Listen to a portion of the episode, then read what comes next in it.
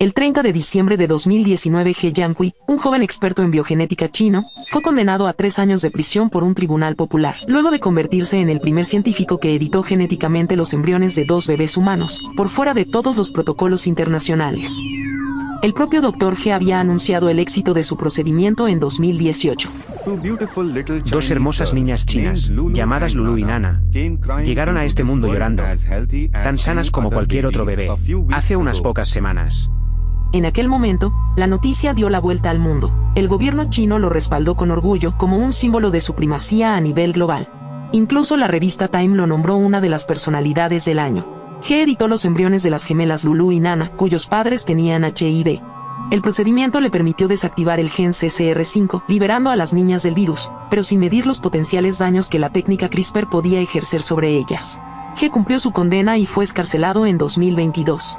Este año anunció que busca sponsors por 137 millones de euros para hallar la cura a enfermedades raras. Nadie sabría hacerlo mejor que él pero la comunidad científica internacional, escandalizada, propuso un boicot para detenerlo, por considerarlo un personaje peligroso. He aprendido que hice las cosas demasiado rápido.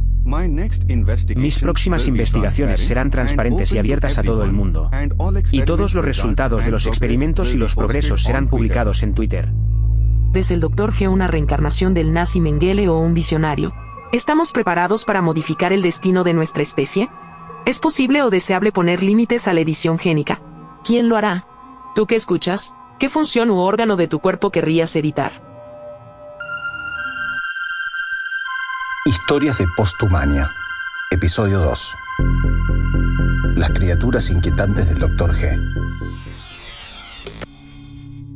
Si hay un tema posthumánico que me parece sumamente apasionante, tanto como preocupante, es todo lo referido a los avances en edición genética, especialmente la técnica CRISPR, que abre tantos elementos para el debate y que en modo alguno es ciencia ficción, sino que desde el punto de vista técnico es un hecho ya consumado, aunque recién estamos transitándolo. Al igual que con la inteligencia artificial, estamos recién en la prehistoria de su aplicación. ¿Cuál sería el objetivo entonces? ¿La prolongación indefinida de la vida, por ejemplo? Estaría bueno que arranquemos pensando todo lo que la técnica está prometiendo. ¿no? En primer lugar, como suele suceder, siempre estos avances científicos están relacionados con la medicina ¿no? y buscan generar legitimidad con el argumento de que vienen a ofrecernos la cura a enfermedades horribles, ¿no? en este caso el Alzheimer, el Parkinson, tal vez el cáncer, y poder intervenir corrigiendo o desactivando los genes que las producen. Hay como dos grandes zonas de la fantasía, ¿no? Una que tiene que ver con la cura de enfermedades, es decir, paliar algo que sucede, y otra que tiene que ver con potenciar cualidades o rasgos humanos ya existentes, no porque estén afectados por una patología, sino simplemente para hacerlos más intensos y además aprovechar ciertas cuestiones que son de otras especies, tomar esos atributos como si fueran cualidades que uno pudiera elegir en un supermercado y potenciar ciertas cuestiones relacionadas con lo humano. Suena un poquito raro, ¿no? La historia de CRISPR. En la década del 90, Francisco Mojica, un microbiólogo español, detectó una extrañeza en el genoma de las arqueas. Poseían 14 secuencias completamente idénticas de ADN, algo en apariencia sin sentido. Tras años de investigar el fenómeno en bacterias, en 2001 lo bautizó CRISPR, que significa repeticiones palindrómicas cortas, agrupadas y regularmente interespaciadas. Y arribó a la hipótesis de que se trataba de un sistema inmune. Las bacterias incorporaban a su ADN la información genética de un virus que las había atacado. Así podían identificarlo si retornaba y oponerle resistencia. Era una curiosa forma de adaptación, que incorporaban a su genoma y lo transmitían a su progenie. Pero esta hipótesis requería demostración empírica. Una legión de biólogos moleculares y bioquímicos se encerraron a investigar con CRISPR. En 2005, científicos franceses que cultivaban yogures demostraron que el sistema podía ser manipulado. En 2008, otro grupo en el que destacó el argentino Luciano Marraffini descubrió que la función de cortar el ADN de los virus y pegarlos la cumplían las Cas, enzimas asociadas a CRISPR.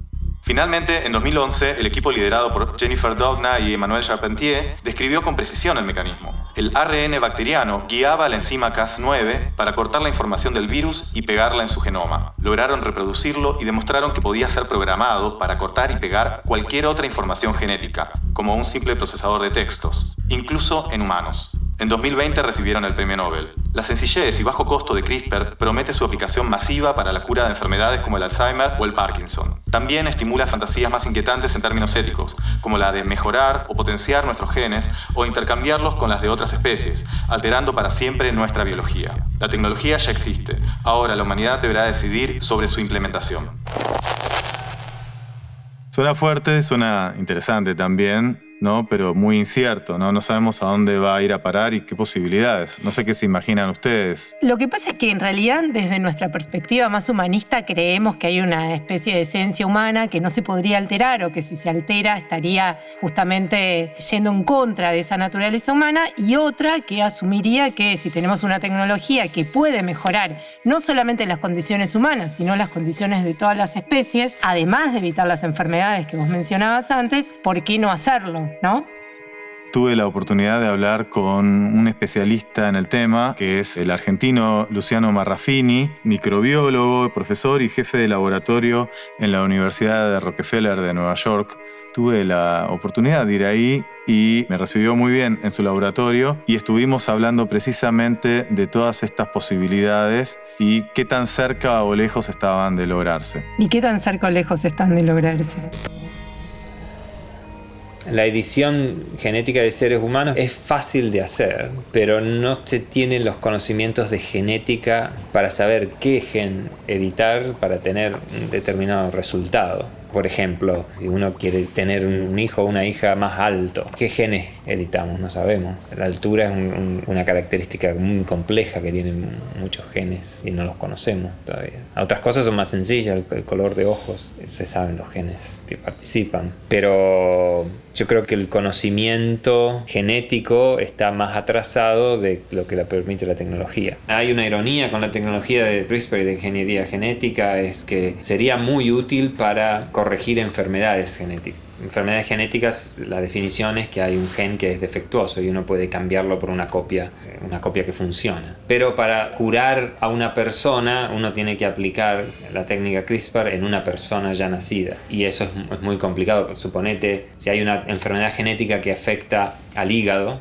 solamente necesitas cambiar, corregir el gen en las células hepáticas. El problema es que el hígado tiene miles de millones que hay que editar no hace falta editar todas las células. Si uno recupera la funcionalidad del 30% de las células del hígado, a lo mejor eso es suficiente como para que la enfermedad se cure.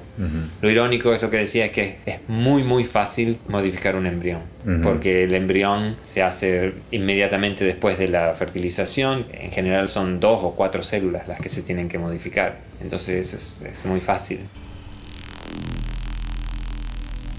Yo quisiera retomar estas dos posibilidades que nos ofrecen las técnicas genéticas, una relacionada con la cura de las enfermedades y la otra con la posibilidad de mejorar la vida existente. Sobre esto hablamos con Lucía Ariza, que es socióloga, investiga temas relacionados con genética, derechos humanos y sociedad, y ella hizo una distinción entre lo que es la edición somática y la edición germinal.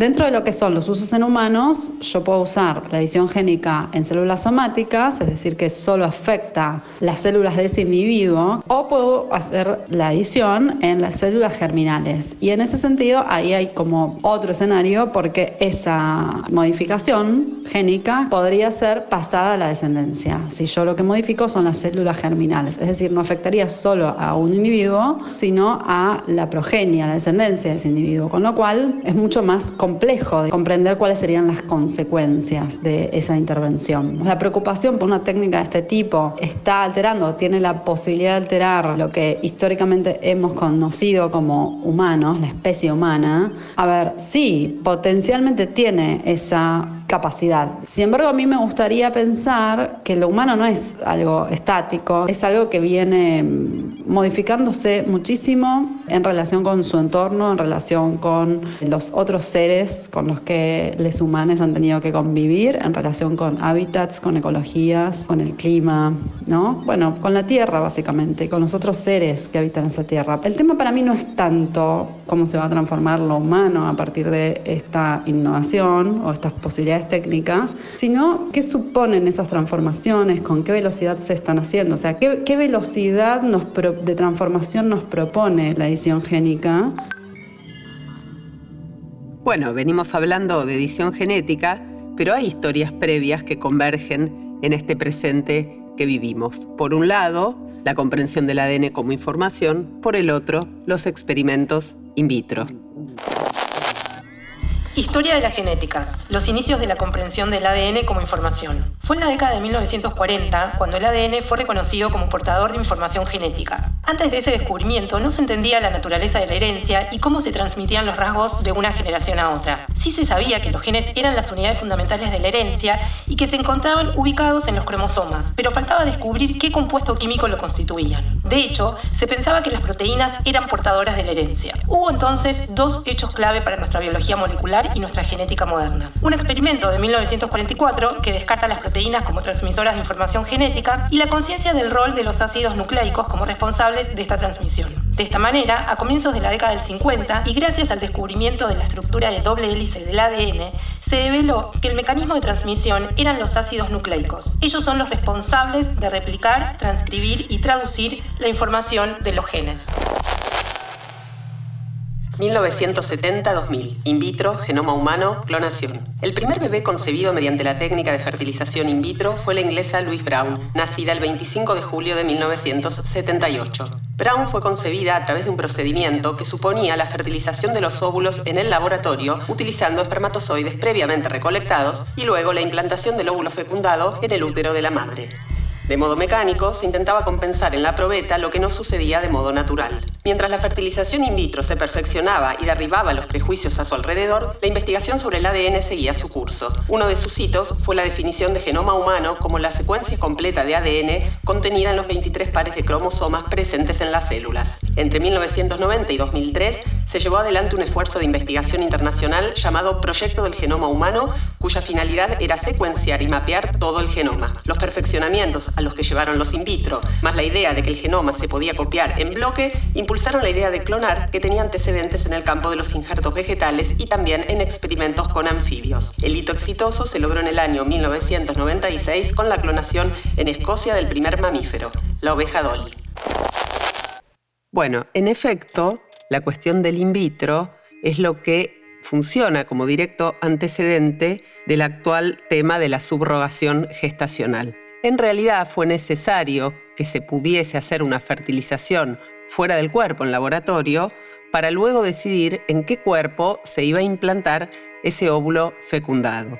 La cuestión del in vitro en relación con la fecundación en cuerpos que no son necesariamente aquellos de los cuales proviene la información genética despertó una serie de controversias legales. Hay antecedentes en los 70 y en los 80 muy esporádicos, muy aislados, que presentaron el siguiente problema. La madre que era alquilada para gestar aportaba material genético, el óvulo en este caso, y eso suscitaba después problemas legales respecto de la maternidad o no maternidad sobre el bebé nacido de esa experiencia. Es por esto que a partir de los 80 se regula legalmente la cuestión de la gestación fuera del vientre colocando a la madre gestante en una posición de receptáculo, por decirlo de alguna forma, pero sin aportar material genético. Eso no resuelve los problemas legales, ciertamente ha habido reclamos igual, pero coloca la posición de la demanda en otro lugar. Las grandes preguntas están relacionadas justamente con esta especie de desajuste entre los avances eh, genéticos, los avances de la técnica y la legislación, ¿no? Es como si la legislación siempre fuera un paso más atrás de los avances genéticos. Es posible alquilar vientres, es posible intercambiar material genético, pero la ley todavía no establece, por ejemplo, quién es la madre gestante, quién realmente tendría la potestad y la decisión sobre ese bebé, ¿no? Y sobre todo sucede algo que sucede en el campo de lo humano de modo más amplio, y es que hay factores emocionales que nunca pueden ser previstos por ley. Entonces, aun si la ley determina cierta cosa, puede suceder que haya un imprevisto que tiene que ver con cómo van actuando, moviéndose en situación los protagonistas de esta historia. Claro, porque además la gran pregunta es qué le pasa a esa madre gestante mientras está gestando justamente ese bebé durante nueve meses. ¿Qué tipo de relación establece con ese bebé? Para atender precisamente a todos estos aspectos jurídicos, legales, en temas tan controvertidos, conversamos con Sandra Biersba, que es procuradora, abogada, doctora en Derecho y que se especializa justamente en bioética y en los derechos que se ponen en juego con la intervención sobre lo viviente de los últimos años. La gestación por sustitución no está prohibida en la Argentina, solo que después de variados debates, el legislador prefirió no tratarla por ahora. ¿Por qué se rechaza esta figura? ¿O cuáles son las razones que se invocan normalmente? Experiencias de otros países donde hubo casos en los cuales la gestante reclamó su maternidad del niño o niña que llevó en su vientre, y esto sería posible en nuestro país, que exista este tipo de reclamos. También el rechazo por quienes contrataron la gestación al advertir que el bebé nacía con condiciones genéticas como el síndrome de Down o ciertas patologías graves. Pero además, otro motivo del rechazo es el hecho de que esta es una de las prácticas donde más frecuentemente se ve la explotación de mujeres necesitadas que reciben un pago por el servicio por parte de personas con solvencia económica. Bueno, por otra parte, la gestación por sustitución está regulada con fines no comerciales en países como Canadá, Australia e India. También aparece en la normativa hasta con fines comerciales, es decir, pagándose a la gestante y estando ello admitido en países como Rusia y algunos estados de los Estados Unidos está directamente prohibida en Francia, Alemania, Finlandia y por ejemplo algún país como Suecia viene ensayando alternativas como el trasplante de útero. De todos modos, en la Argentina se reconoció la paternidad y la maternidad de los contratantes de la gestación en una variedad de casos judiciales en base a distintos argumentos entre los que se destaca el interés superior del niño o la niña. Yo me pregunto eh, en relación con esto, cuán lejos estamos con la subrogación de vientres, pero con el desarrollo in vitro especialmente. Cada vez nos estamos alejando más de la maternidad convencional, natural, entre comillas, y cada vez estamos más cerca de un mundo feliz. Es que me parece que ahí es está el problema. Hay una imaginación que es propia del siglo XIX-XX, que está relacionada con que existe una especie de naturaleza humana, esencia humana, que toda intervención eh, técnica sobre el cuerpo, toda intervención genética vendría a corromper. Me parece que lo que podríamos empezar a pensar es la posibilidad que ese es un imaginario propio de siglos anteriores y que efectivamente no existe una esencia humana que ninguna técnica viene a corromper, sino que el humano existe a partir de sus intervenciones técnicas. Lo interesante también es que parte de ese esencialismo concierne directamente al rol de la mujer. Así como antes se decía con soltura que una mujer se realizaba siendo madre, que era el rol que le competía, de golpe, con todas estas situaciones, encontramos mujeres que quieren gestar sin poner el cuerpo, encontramos mujeres que gestan y no van a ser madres de lo gestado, y una serie de grises en una escala muy variada que replantean justamente el rol de los femeninos, lo cual va en concordancia también con otras discusiones de lo social que no tratamos acá, como los feminismos, sí, etc. O los roles de las familias, porque si se pone en cuestión el lugar de la mujer, también se tiene que poner en cuestión el lugar del hombre, del padre, de la familia, de los hermanos, de las relaciones, de los parientes, como dice Donna Haraway, no hagan bebés, hagan parientes todo lo que están planteando acá me retrotrae, como siempre, a Platón. ¿no? En la República de Platón justamente aparece toda una discusión acerca de si tienen sentido las familias. Las familias son un problema, dice Platón, porque para gobernar se arman facciones y unos luchan contra otros. Entonces él desarrolla todo un sistema de procreación de los guardianes de la República que es sumamente impactante. Lo que propone es que solo los mejores tienen que gobernar, esos son los mejores físicamente e intelectualmente, tienen que pasar por un montón de pruebas, y son varones y mujeres. Y luego tienen que, por supuesto, procrear entre sí. Pero tienen que procrear todos contra todos para que nadie sepa de quiénes son los niños. Y ahora cada vez se lo estaríamos facilitando más a Platón. Eso tendría una especie de tufillo eugenésico, ¿no? Que justamente encuentra su realización eh, a mediados del siglo XIX de la mano de Galton, que era un pariente justamente de Darwin. Él elabora una teoría de, una, de pirámides, ¿no? Donde establece la idea de la poligenesia, es decir, los humanos en realidad no venimos de una sola raza, sino de diversas razas, que eso no sería un problema, porque eso está claro, que nosotros no somos monogenésicos, sino somos poligenésicos.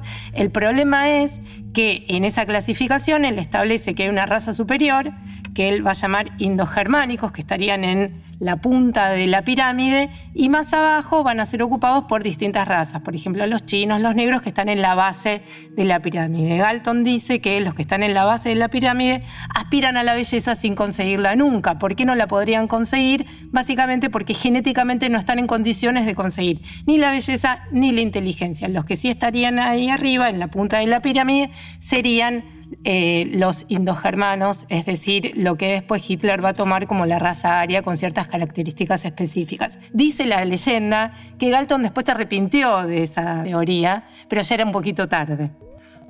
Bueno, justamente tengo varias sospechas de que Galton tuvo contacto con Platón, pero lo que seguro los nazis desarrollaron un programa que estaba basado en la República de Platón, que se llamó Lebensborn, que era un programa eugenésico obviamente también inspirado en Galton, que se empezó a desarrollar, creo que empezó a desarrollarse antes de la guerra, pero que se profundizó en la guerra y donde nacieron un montón de niños para Alemania con un programa que respetaba esta idea de Platón, ¿no? de hacer que los mejores tuvieran hijos entre sí, eran guardianes de las SS, ¿no? tenían que tener cierta altura, cierto color de ojos, y tenían sexo con mujeres que no conocían, que venían a hacerlo por Alemania, y nacieron un montón de niños de esa manera, que eran los niños que iban a gobernar la Alemania futura. Hay un caso muy curioso de eso, no sé si lo conocen, que es que una de las cantantes de ABBA, nació bajo esa, no me acuerdo cuál, creo que es la morocha. La morocha, la morocha. Sí, sí, sí, es verdad, es verdad, ahora me acordé. Hay una cuestión que también vale la pena resaltar de esto, que es que terminada la Segunda Guerra Mundial, ante la evidencia de las imágenes horrorosas, estas concepciones eugenésicas uno supondría que desaparecen, sin embargo no desaparecen, sino que se reformulan. Antes, al que era distinto, al que estaba en la base de la pirámide, se lo mataba, se lo eliminaba, se evitaba su nacimiento, ahora se le brindan las técnicas para mejorar esa especie. Y en ese sentido aparecen todas las cuestiones relacionadas con los tratamientos, no solamente para la belleza, sino justamente para mejorar la salud y cuestiones que vemos incluso a diario. Y un nuevo tema que aparece, que es la idea de que estos tratamientos están reservados obviamente para las clases más pudientes, porque son tratamientos muy caros. Bueno, en un punto podríamos preguntarnos si el fitness, el cuidado excesivo de la salud y toda una serie de conductas que se están promocionando desde hace décadas para que lleguemos a una edad cada vez más avanzada, etcétera, y que no involucran la edición genética, por supuesto, no están formando una especie de preparación en las poblaciones para que después esto sea incorporado con tecnologías de edición, porque ya tenemos poblaciones que se están preocupando por mejorar una serie de aspectos, pero sin intervenir genéticamente. ¿no? Ahora, ¿qué sucede cuando la intervención genética se hace algo viable, algo posible y tal vez algo más barato en términos de lo que señalaba Ingrid, que es eh, la posibilidad de acceso económico. por ahora las tecnologías están reservadas para gente pudiente. Ahora, acá hay una, una diferencia también, o una cuestión que vale la pena resaltar.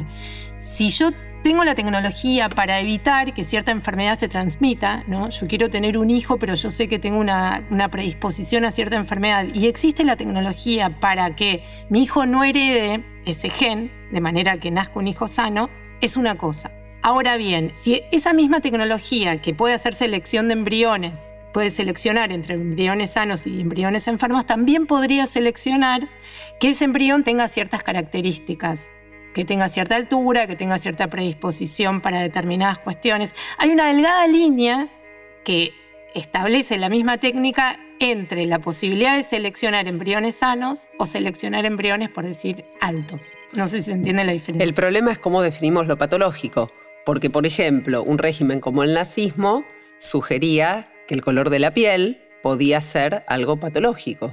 En cambio, otro sistema político podría considerar que patológico es tener una enfermedad degenerativa, por ejemplo. Entonces, el problema ahí es quién, cómo y cuándo define qué es lo que es una enfermedad o qué no. Lo que hablaban antes de las clases pudientes, la clase pudiente puede ser mucha gente, pero también están los supermillonarios. ¿Se acuerdan que en Postumania 3 tuvimos una charla con Rodolfo Goya, un científico platense que vino a hablarnos de los genes de rejuvenecimiento y él nos estuvo comentando que estaba buscando supermillonarios para financiar sus investigaciones porque necesitaba mucho dinero y que solamente lo aportaban estos supermillonarios porque eran ellos directamente los que podían salir beneficiados. Eran gente que les sobraba muchísimo dinero para poder implementarlo eso en sus propias vidas y no se quería morir. Porque justamente estos supermillonarios incentivan la investigación para después comprar el resultado cuando ya ha sido exitosamente logrado, pero ellos no quieren ser los conejillos de Indias. Por eso acá es el momento quizás de pensar cómo se da la experimentación, tanto con animales como con humanos. Justamente sobre el tema de la financiación estuve hablando también con Luciano Marrafini y creo que dijo cosas interesantes. Las compañías en este momento no tienen mucho poder sobre los investigadores porque les tiene que funcionar. Una compañía que quiere hacer terapia génica no puede pintar un resultado. Los resultados tienen que ser que la gente usa la tecnología y se cura, si no se cura. Hay ciertas compañías que pueden brindarle al investigador eh, subsidios para desarrollar algo nuevo que le permita a la compañía tener una patente nueva si en tu intuición de investigador es que esto no, va a funcionar, no sería bueno para el investigador, porque poner un montón de tiempo y gente y trabajo en algo que no va a dar ningún rédito, ninguna, por ejemplo, ninguna publicación o ningún, no, es una decisión muy acertada. Si alguna vez existen tratamientos para enfermedades genéticas de CRISPR, no van a ser precisamente baratos, van a ser probablemente costosos. Y eso obviamente bueno, genera un, un problema. Hay gente que no va a tener acceso a la tecnología, eso es, es un problema y que me parece que, bueno, como sociedad tendríamos que ser más inteligentes. Imagínate que, que, en el futuro se pueda hacer edición génica y que se pueda generar individuos con, con más inteligencias. Eso generaría una, una inequidad muy grande. Bueno, algo de lo que todavía no hablamos es de los conflictos que suponen estas técnicas en términos de la necesaria experimentación con animales y eventualmente con humanos. Para poder llevar adelante con éxito todo lo que CRISPR-Cas9 promete en un futuro para nuestra especie, es preciso someter experimentos bastante inciertos y malévolos, diríamos, a una cantidad enorme de animales, solo para conocer las consecuencias no deseadas que esta técnica pueda implicar, especialmente si pensamos en aplicar los desarrollos luego en humanos. Y después, que creo que es lo que estabas insinuando, Margarita, esto también terminaría sucediendo entre humanos y humanos. ¿Quiénes serían los primeros conejillos de India que tendrían que recibir estos experimentos? Hay una cosa que aparece en la comunicación masiva, en las publicidades contemporáneas, que tiene que ver con que el cuerpo es un lugar que uno podría customizar, ¿no? que uno podría armar a medida.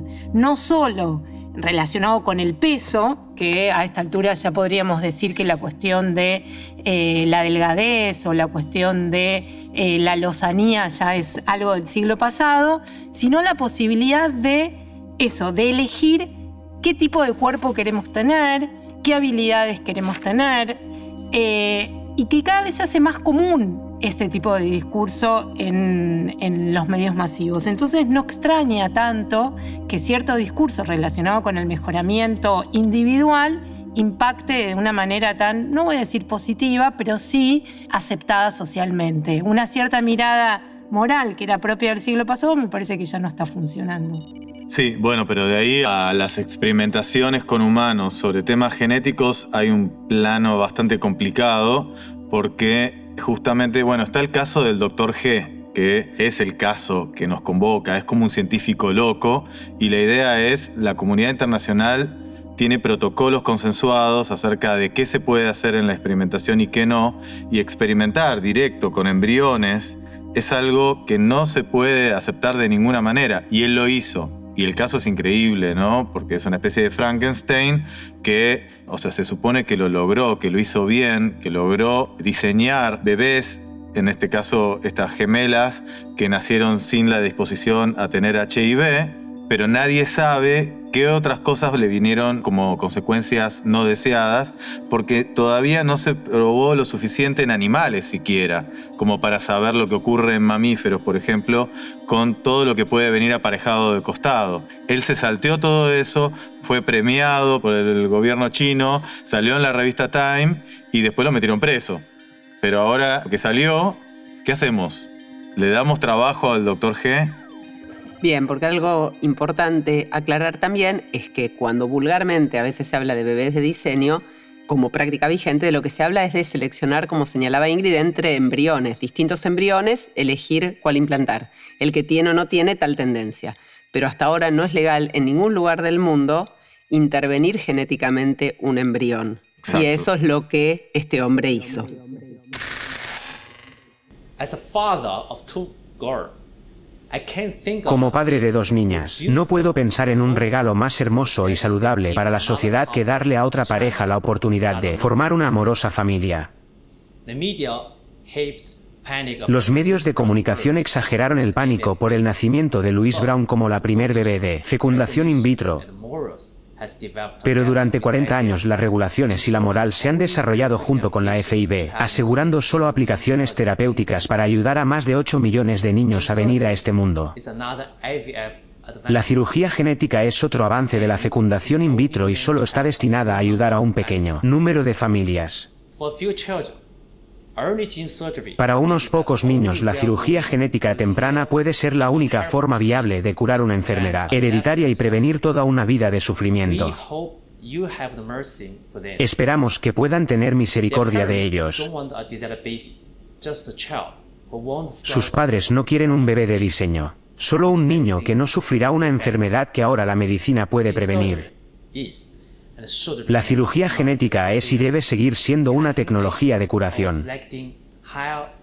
Mejorar el coeficiente intelectual o seleccionar el color de cabello o de ojos no es lo que hace un padre amoroso. Eso debería estar prohibido lo que hizo este científico chino que actuó eh, modificando el genoma de estas mellizas, violando, digamos, todos los protocolos éticos y científicos que se utilizan en la, en la ciencia, en muchísimas, digamos, instancias de evaluación y de desarrollo de investigación, ¿no? Entonces, aparentemente eh, falsificó las credenciales éticas de su investigación, no proveyó un adecuado cuidado a las personas que participaron de esa investigación en calidad de, pacientes, mintió sobre lo que estaba haciendo, fue contra las leyes de su propio país que mm, prohíben la edición génica en humanos. Entonces, esa sanción que recibió es el resultado, digamos, de todas estas gravísimas violaciones a todas estas legislaciones, protocolos, consensos, recomendaciones. Casi diría que se quedaron cortos, ¿no? Con, con el poco tiempo que,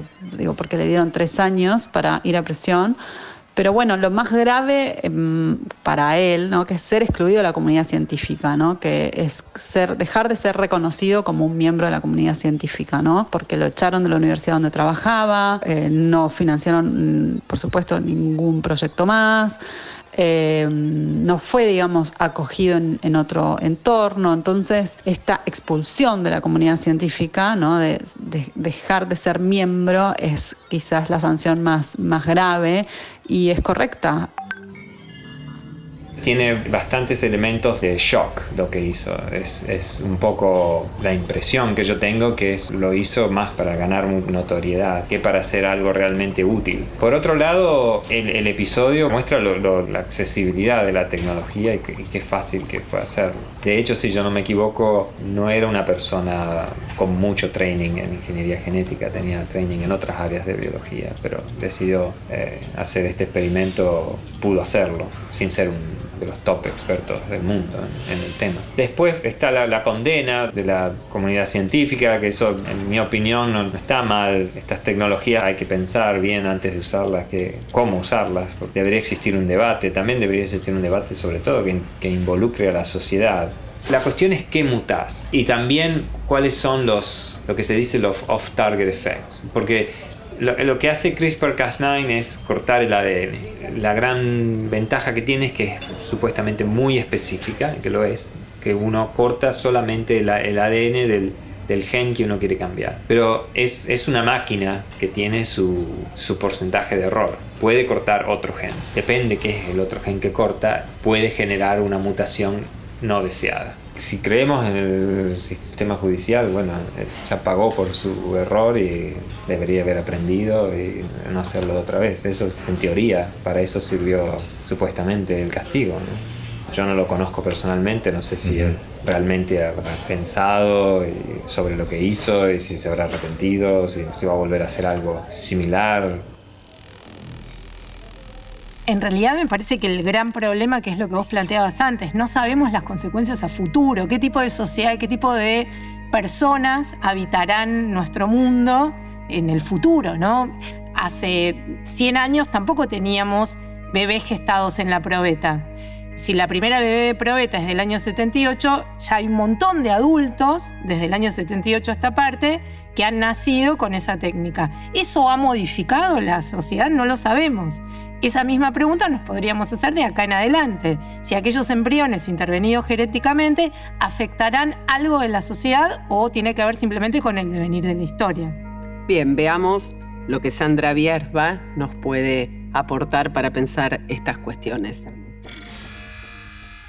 Desde hace décadas se discute en el derecho cuál sería la esencia del cuerpo humano y sus partes, existiendo dos enfoques esenciales.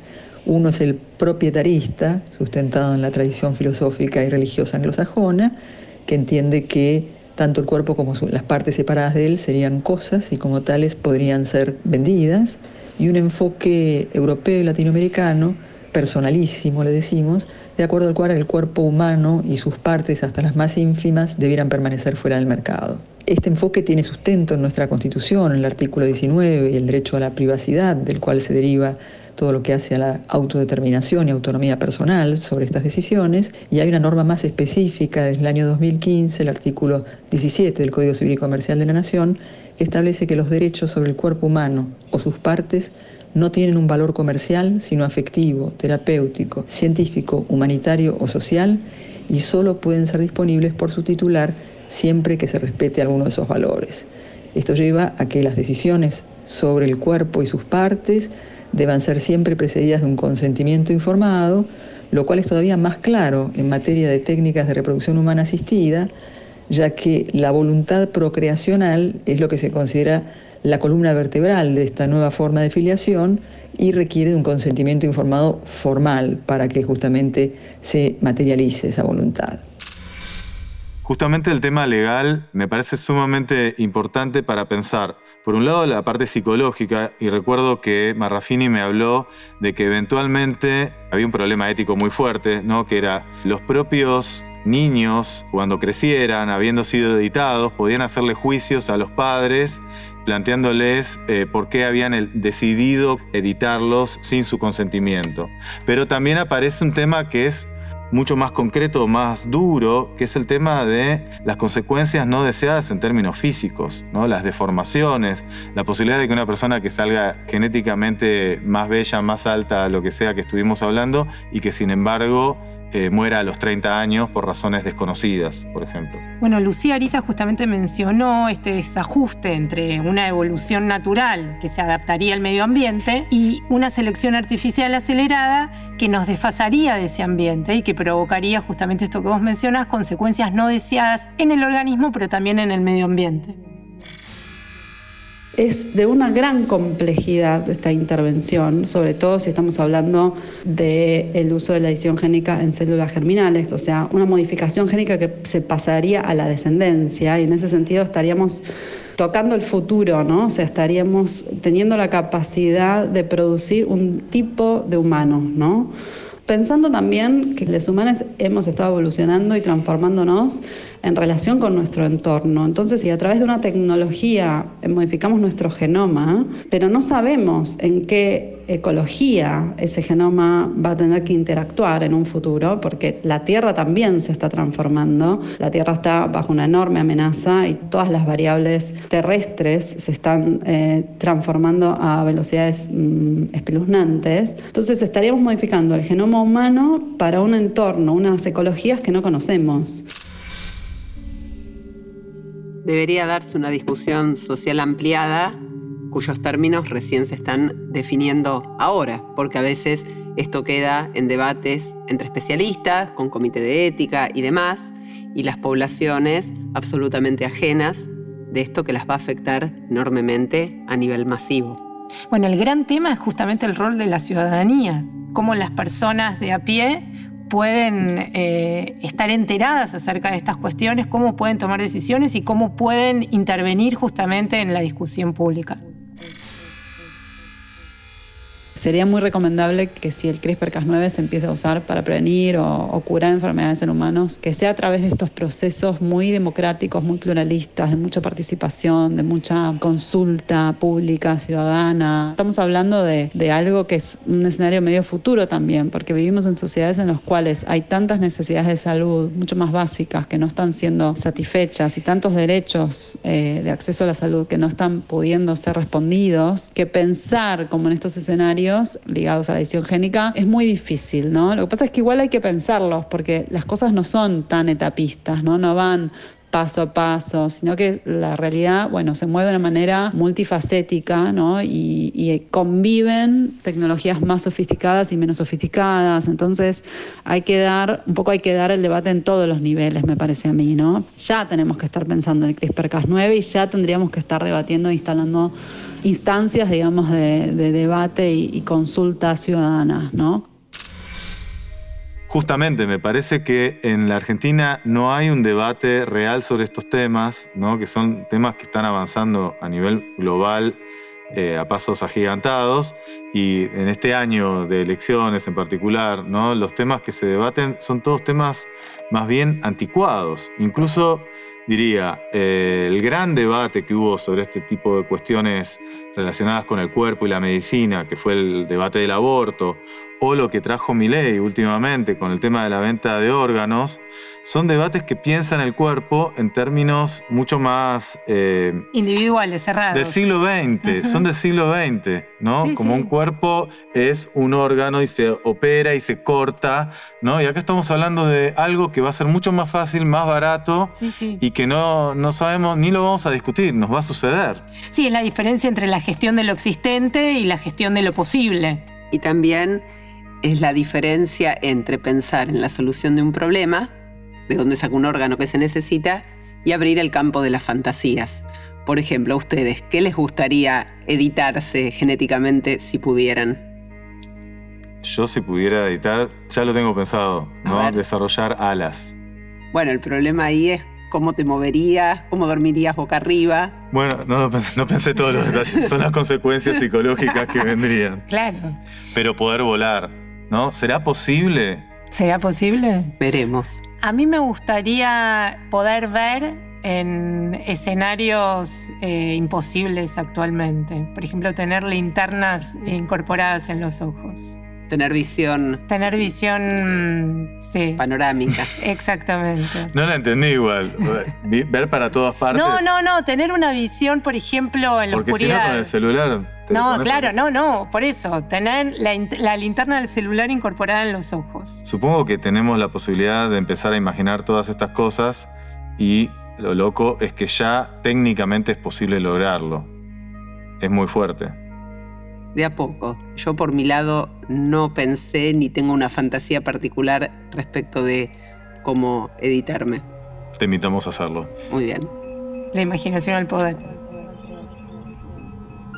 Historias de Post-Humania. Un podcast donde la ficción se hace ciencia.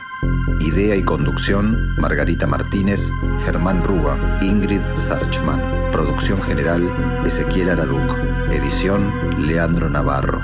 Música original, Fabián Kessler. No Pensamiento, Fundación Andreani.